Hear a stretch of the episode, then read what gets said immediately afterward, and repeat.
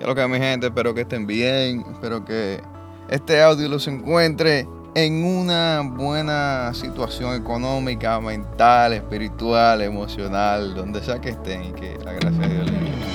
Pues sí, voy a empezar, empecé despidiendo. Nada, eh, estaba aquí pensando y eh, hablando con mi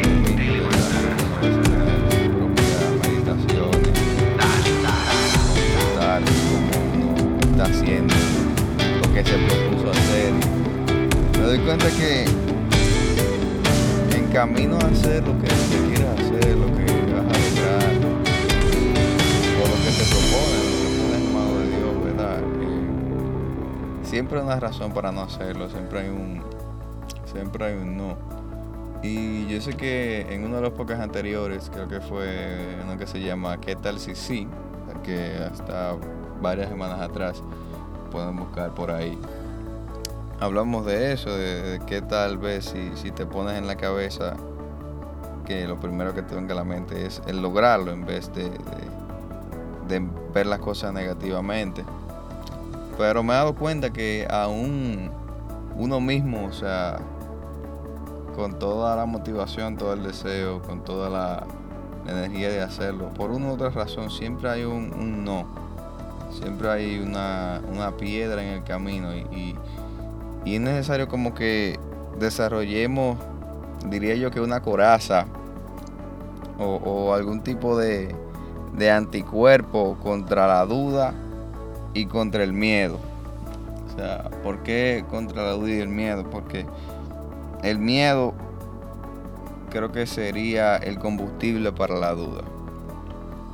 Que en sí la duda no, no es la raíz, sino que de, a partir del miedo surgen todas esas, esas ideas negativas, todos esos temores, eh, todas esas barreras mentales que uno muchas veces se pone.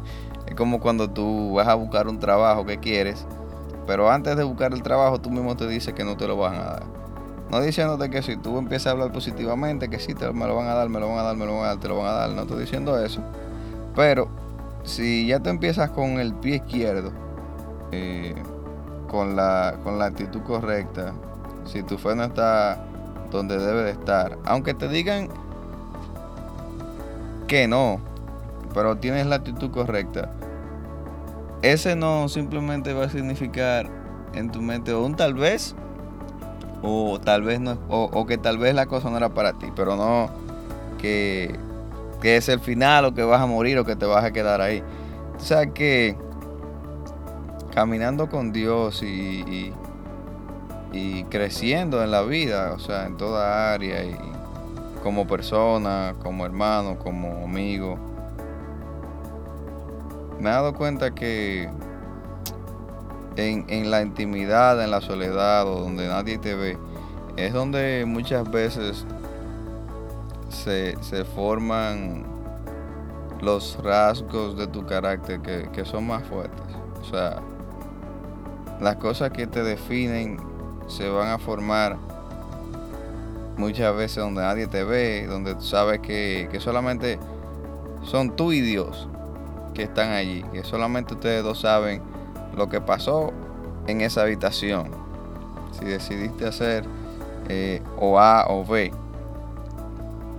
Y eso te va a ayudar a tomar las decisiones, eh, diría yo, no más fuertes, pero sino, pero no, pero más públicas.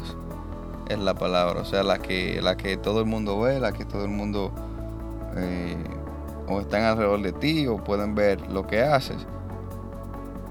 Y me lleva a, a, una parte de la Biblia donde dice que, que cuando tú eres lo, cuando tú ores lo hagas en privado y el Señor que te ve en lo privado te va a recompensar en lo público. Esto es algo como que eh, requiere de paciencia porque nadie te dice el tiempo que dura desde lo privado hasta lo público. Pero sí está la promesa de que en lo público el Señor te va a poner cuando en lo privado honra la cosa que tienes que honrar y te maneja de la manera que tienes que manejar.